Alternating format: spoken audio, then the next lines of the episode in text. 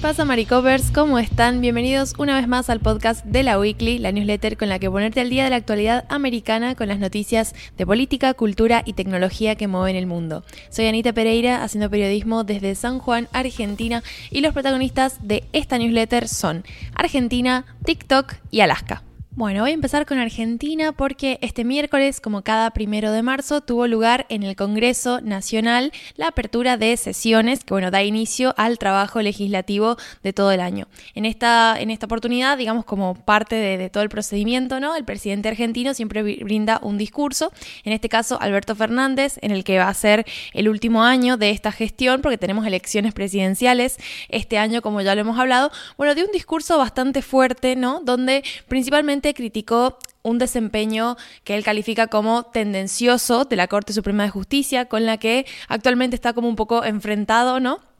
Y en la columna les voy a explicar un poco mejor por qué, pero también fue, digamos, recibió una respuesta muy dura de la oposición en ese mismo discurso, que, bueno, eh, estuvieron algunos diputados haciendo comentarios irónicos, abucheándolo. Fue una situación bastante tensa que tuvo lugar, digamos, durante esta eh, ceremonia de apertura de las sesiones ordinarias del Congreso, que nos dejan varios apuntes, sobre todo pensando en el 2023 como año electoral en Argentina. Una pequeña aclaración antes de seguir. Hace unos días eh, publicamos en la newsletter un pequeño repaso ¿no? de cómo es la situación política en Argentina de cara a estas elecciones y estaría buenísimo que si no la leyeron la consulten antes de esta entrega porque bueno, por ahí yo voy a estar hablando de nombres de bloques y demás que los expliqué en esa entrega y que ahora si lo explico este podcast va a durar cuatro años. Así que bueno, habiendo aclarado eso, Vamos a hablar entonces del discurso de Alberto Fernández. Cabe aclarar que yo he destacado por ahí los puntos más tensos de este discurso, que como les decía, incluso tuvieron como un feedback de algunos de los miembros de la oposición que estuvieron presentes mientras Alberto leía este, este discurso. Pero bueno, lo cierto es que se tocaron un montón de temas porque un poco es una oportunidad para que el gobierno ejecutivo hable de cuáles son los planes, ¿no? Y qué es lo que se ha estado haciendo y qué es lo que se pretende hacer. De hecho, es una de las cuestiones que se le criticó desde la oposición a Alberto, porque por ahí habló de cuestiones que son muy relevantes para su agenda política y que no necesariamente son relevantes para el día a día de muchos ciudadanos que están lidiando con problemas como la inflación, la inseguridad y demás. Pero bueno, ¿qué pasa con Alberto Fernández, digamos el Poder Ejecutivo Nacional y la Corte Suprema? Esto tiene su origen, digamos, en dos eventos, dos cuestiones que un poco han ayudado a afianzar esa tensión entre ambos poderes. La primera es la hostilidad con Cristina Fernández. Cristina Fernández es la actual vicepresidenta del país y como saben, porque lo hablamos en la Weekly, el año pasado tuvo un atentado, un intento de eh, magnicidio, ¿no? Hubo un hombre que se le acercó en un momento donde, bueno, había una multitud, no sé qué, le apuntó y gatilló el arma, pero el arma estaba mal cargada, una cuestión así, y finalmente no, digamos, la bala no salió, pero estuvo muy cerca de ser un magnicidio y fue una situación muy crítica en el país. El tema es que cuando pasó todo esto, eh, la vicepresidenta más tarde terminó denunciando el tratamiento que estaba recibiendo esa causa porque un poco como que no se estaba tomando con la gravedad institucional que requiere y como que la justicia lo estaba procesando como cualquier otro, cualquier otro crimen, ¿no? Como, bueno, una cuestión más. De hecho, la Corte Suprema, eh, cuando todo esto pasó, no se pronunció sobre la gravedad institucional de ese hecho, sino que, bueno, como que se siguió procesando como que fuera parte de la agenda y esto es una crítica súper válida, en mi opinión, desde el gobierno, porque bueno, estamos hablando de una cuestión gravísima, gravísima por el contexto, por la situación, que bueno, lo cubrimos desde la newsletter, no, no me voy a, explayar con eso, pero sí que fue muy grave y bueno, desde ahí que la relación con la Corte Suprema viene como un poco dañada, ¿no? Em, de hecho, en realidad con la justicia en general, porque sabemos que Cristina no solamente tuvo este episodio, sino que también recibió una condena por parte de la justicia, que bueno, todavía no llega a la Corte Suprema en realidad y está en los pasos en los que se puede apelar, pero en los que básicamente la justicia determinó que em, ha sido cómplice de una administración fraudulenta que incluye la concesión ilícita de obras viales durante la presidencia de su ex esposo Néstor Kirchner, que falleció y bueno, fue presidente de Argentina, y los dos mandatos que ella estuvo, en los que ella estuvo desempeñándose como presidenta entre 2007 y 2015. Esa condena implica una inhabilitación de Cristina para el ejercicio de cargos públicos, entonces le está representando un verdadero desafío a todo su grupo político porque es actualmente la única referente que tiene la influencia, digamos, la, cantidad de influencia necesaria para unificar ese frente. Entonces, si no pueden contar con la figura de Cristina, bueno, como que tienen más eh, desafíos de cara a las elecciones para tratar de encontrar una figura que pueda ocupar ese lugar. Pero en realidad, una de las cuestiones en las que más se está haciendo foco estos días en la relación entre el gobierno nacional y la Corte Suprema de Justicia es el fallo de la coparticipación.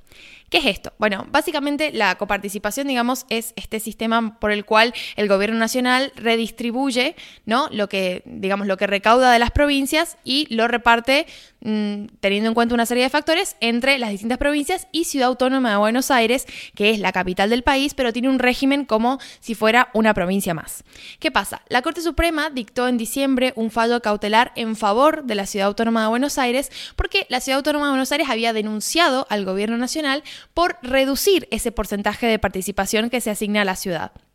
Esto, digamos, tiene como mucho, mucho para atrás, porque de hecho viene de algunos cambios que se hicieron, digamos, entre la negociación de qué tipo de gastos tiene que cubrir la ciudad y qué gastos se cubren desde nación, porque bueno, estamos hablando como de la capital, ¿no? del país. Entonces, hay como una pelea ahí que desde 2020 que se está resolviendo en tribunales, pero el punto es que la Corte Suprema, este fallo cautelar, no resuelve el conflicto, porque ese conflicto todavía está vigente y resta, digamos, em, encontrar una solución, sino que dijo que provisoriamente, hasta que se resuelva la causa, el porcentaje se va a corregir en favor de lo que está pidiendo la ciudad. Entonces, bueno, esto fue visto obviamente desde el gobierno como una afrenta, ¿no? hacia, el gobierno, principalmente porque la composición ideológica de estos dos poderes es bastante diferente. Digamos, em, lo que está, con lo que se está encontrando ahora el gobierno nacional es que en la Corte Suprema hay mucha resistencia por una diferencia principalmente ideológica. La respuesta del gobierno nacional cuando salió este fallo cautelar fue decir que bueno, iban a recusar a los jueces de la Corte, que iban a presentar un pedido de revocatoria del fallo y un poco se dejó caer que incumplir esa sentencia de la Corte era una opción, como bueno, eh, que todavía el gobierno nacional tenía un cierto poder discrecional de no acatar esa resolución. Y eso obviamente desató las críticas de la oposición y las críticas de muchísimos sectores en el país, porque bueno, implicaba como como que el gobierno ejecutivo desconociera el poder de la Corte Suprema de Justicia y eso son como palabras mayores. Finalmente se resolvió y encontró el gobierno nacional una forma de cumplir con eso de la Corte sin digamos, enfrentarse directamente, pero las cosas quedaron súper ásperas entre ambos poderes y eso representa un problema porque, bueno, justamente teniendo una vicepresidenta con una causa que probablemente se llegue a apelar a la Corte Suprema y demás, eh, genera muchísima tensión en ese sentido. Y aparte, eh, volviendo al discurso, ¿no? De Alberto,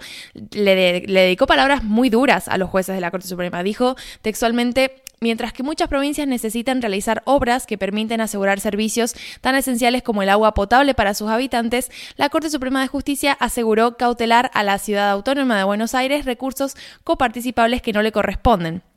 contrariando la ley de coparticipación vigente. Esto le quita dinero a los que más necesitan y destina esos mismos recursos a la ciudad más opulenta del país. Esto es posiblemente lo más federalista que haya dicho Alberto en mucho tiempo, porque bueno, siempre ha estado esta como disputa, ¿no? Con qué cantidad de recursos iban a ciudad autónoma y qué cantidad de, recursos se destinan a las provincias, que bueno, en muchas situaciones tienen muchísimas más necesidades y por esto esta cuestión del agua potable y demás, que en ciudad autónoma están bastante cubiertas. De hecho, los gobernadores un poco em, en, su momento eh, hicieron una, tomaron una posición conjunta, una cuestión así sobre este fallo de la Corte, porque claro, los recursos que no se, que se destinen a Ciudad Autónoma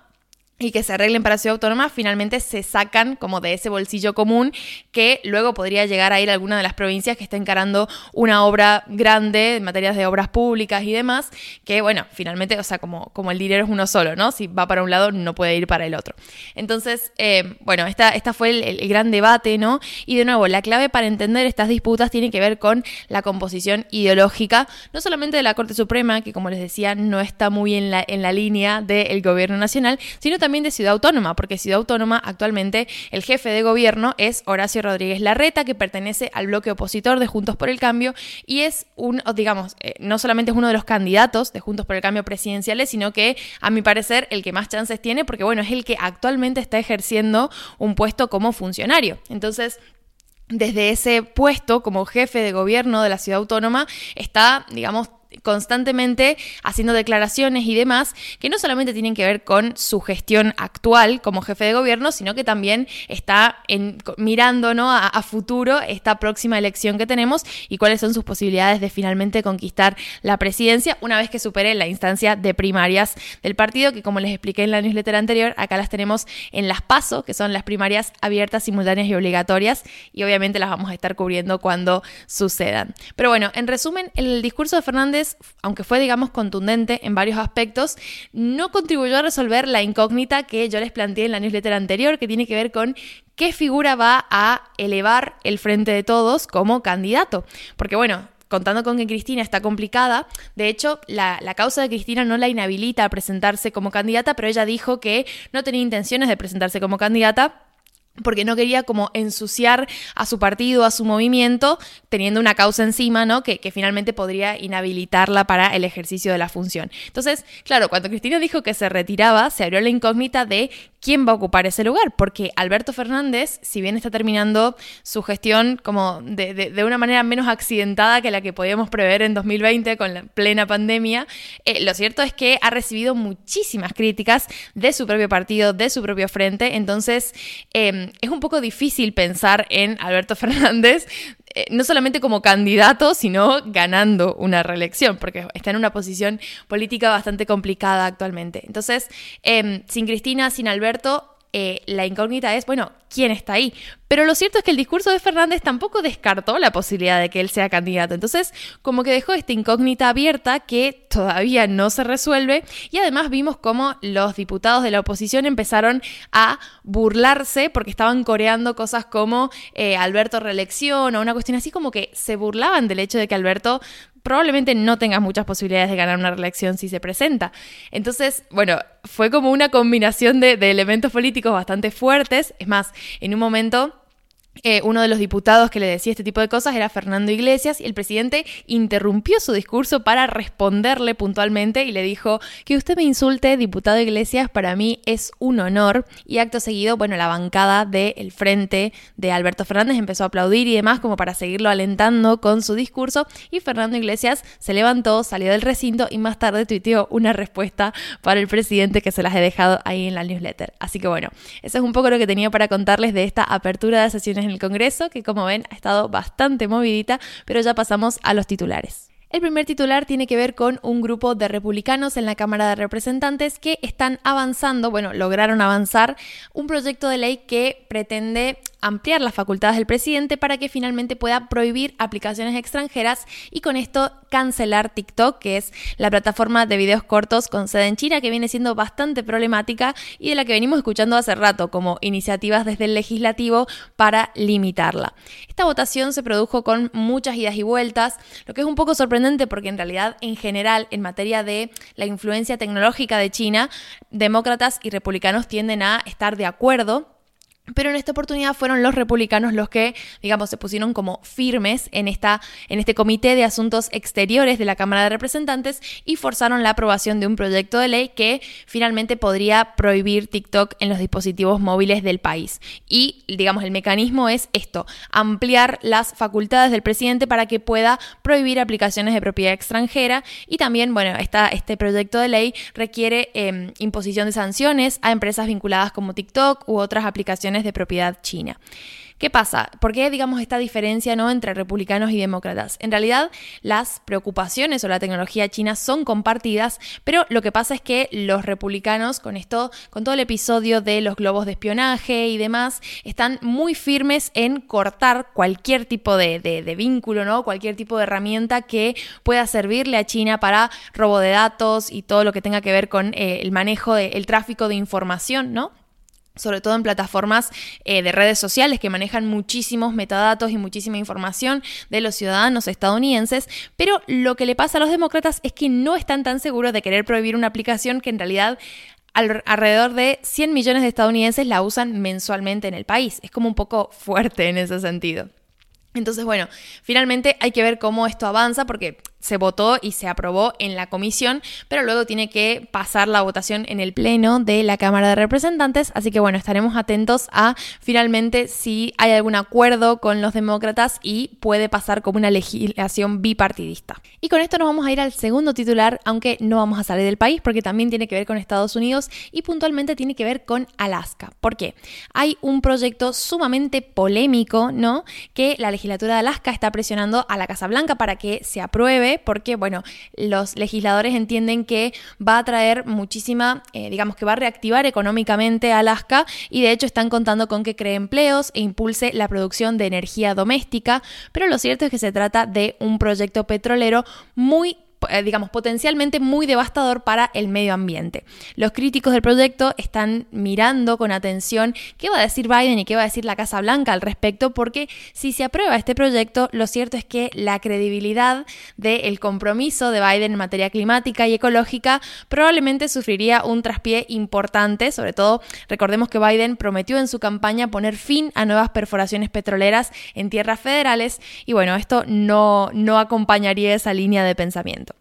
El proyecto Willow, que está propuesto por la empresa energética ConocoPhillips, es una iniciativa de extracción masiva de petróleo, además sostenida a lo largo de varias décadas, ¿no? Como les decía, los legisladores estatales están argumentando que esta concesión va a crear empleos, va a impulsar la producción de energía, pero lo que pasa es que el proyecto Willow ha recibido muchísimas críticas de sectores ambientalistas que se oponen a su aprobación por el temor a la gran contaminación que puede producir la extracción de estos cientos de millones de barriles. Lo fuerte es que hay cifras que respaldan estos datos y son cifras oficiales, digamos, las propias estimaciones que tienen que ver con la presentación del proyecto y hablan de que esta, esta extracción generaría suficiente petróleo para liberar 9,2 millones de toneladas métricas de contaminación de carbono. Esto es el equivalente a poner en las carreteras 2 millones de automóviles nuevos a gasolina con el impacto ambiental que eso tiene. Entonces, em, bueno, en el transcurso de los 30 años, porque les decía, este proyecto está previsto para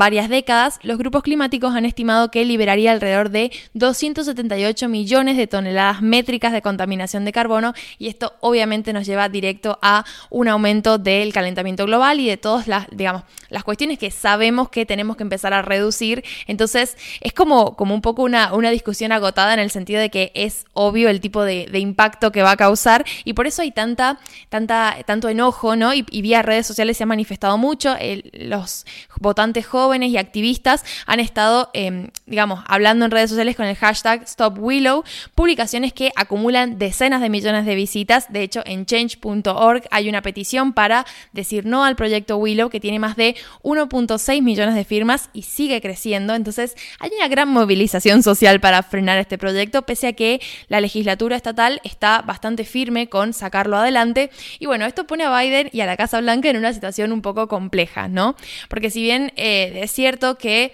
em, no puede desoír lo que plantea la legislatura estatal y demás, y todo el análisis que tiene que ver con, eh, con, el aspecto económico, el aspecto de empleos y tal, sí que una decisión eh, errada en términos de aprobar sin ninguna reforma este proyecto